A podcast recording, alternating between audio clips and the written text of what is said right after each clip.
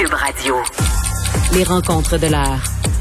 Chaque heure, une nouvelle rencontre. Nouvelle rencontre. Les rencontres de l'heure. À la fin de chaque rencontre, soyez assurés que le vainqueur, ce sera vous. Cube Radio. Une radio pas comme les autres.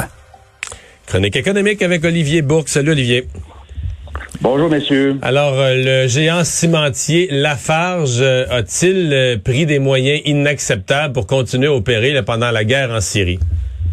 Oui, notamment en finançant l'État islamique. Alors, une idée qui est hautement controversée. Et Mario, c'est une affaire qui a des ramifications jusqu'ici, parce que Power Corporation, tu sais, là, qui est le holding montréalais de la, de la famille qui est actionnaire, 0,3% de l'entreprise actuellement. Mais à l'époque des faits, ils avaient 9% dans la phage, alors que le, le plus grand groupe de je, je me souviens pas qu'il y a quelqu'un du groupe qui avait été interrogé, euh, parce que là, c'est une enquête qui dure depuis un certain temps. Oui, effectivement, parce qu'il y a toujours, parce qu'il y a le Paul Desmarais Junior, en fait, donc qui est le, le fils de Paul Desmarais, qui était sur le conseil de la Farge à l'époque. Donc entre 2008 et 2020, c'est à savoir maintenant si euh, ça va remonter jusqu'aux dirigeants, parce que là, on, on met en fait là, finalement en examen. Alors il y aura une enquête et possiblement qu'il pourrait y avoir un procès. On va garder ça simple, Mario, dessus parce que c'est quand même une histoire un peu compliquée. Ça se passe hier en France. Alors, c'est la Cour de cassation, c'est le plus haut tribunal français. Et là, c'est Lafarge qui n'a pas été capable de faire annuler de possibles accusations euh, de crimes contre l'humanité. Donc là, ça va leur pendre au bout du nez encore quelques années. Et c'est une histoire quand même qui est intéressante parce que ça montre que les, entreprises ne peuvent agir en toute impunité, même lorsqu'il y a la guerre. Parce qu'on se rappelle, là, c'était le printemps arabe, c'est le régime de Bachar al-Assad, on est en Syrie, c'est contesté, il y a des factions qui s'affrontent, il y a la guerre civile.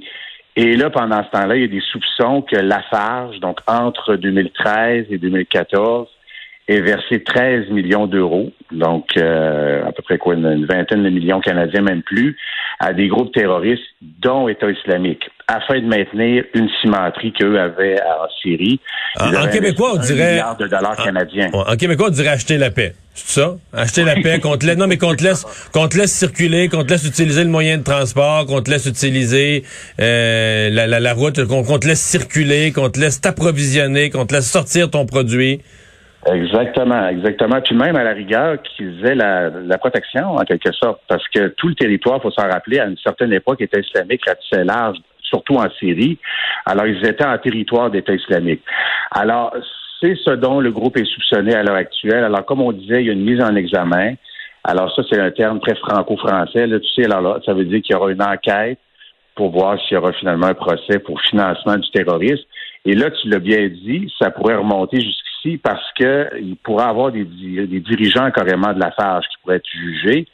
Puis là, il faut se rappeler que Paul Desmarais Junior était sur le conseil d'administration entre 2008 et 2020. Alors, euh, évidemment, il n'était pas dans les opérations, il était sur le conseil d'administration, mais il y aura une enquête. Puis là, ce sera de voir là, qui a pris les décisions et à, à qui la responsabilité finalement.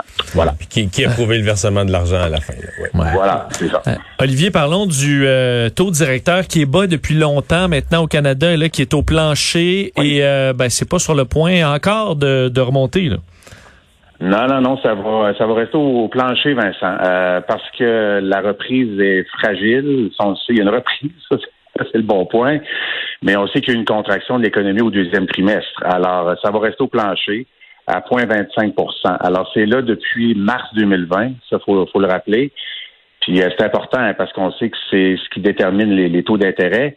Mais ce qui est intéressant généralement, c'est plutôt ce que dit le gouverneur de la banque. Alors, de la Banque du Canada, là, euh, Tiff Maclean, il y a quelques points, euh, Vincent, notamment, on sait que la banque peut soutenir l'économie de deux façons surtout. Donc, en gardant, comme elle, le fait actuellement, son taux directeur très, très bas. Donc, pour stimuler l'économie, donc les, achats par les Canadiens, etc. Et aussi, le- leur autre levier, c'est d'acheter de la dette du gouvernement du Canada. Alors, au début de la pandémie, on en achetait énormément, jusqu'à 5 milliards de dollars par semaine.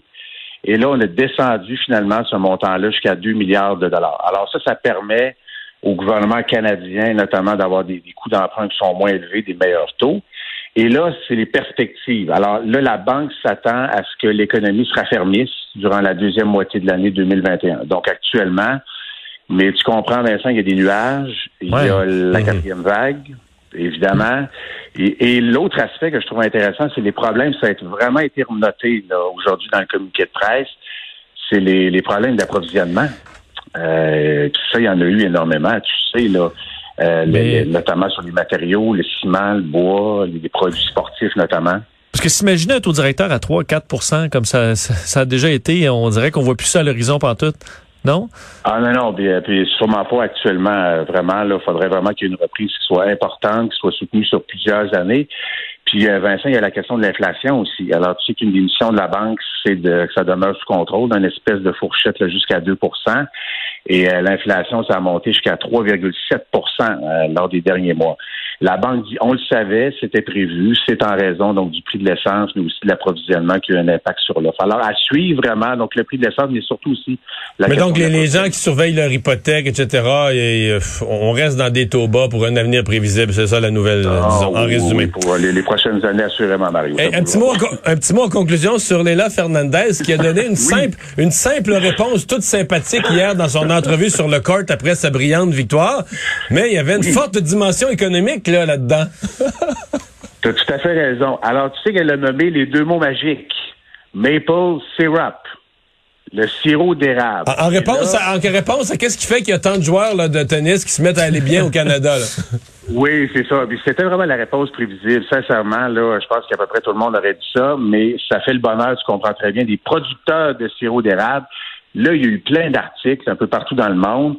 Et ce matin, l'industrie de l'érable a décidé de la remercier d'avoir parlé du sirop. Puis là, je leur ai parlé tout à l'heure. En fait, c'est le conseil de l'industrie de l'érable.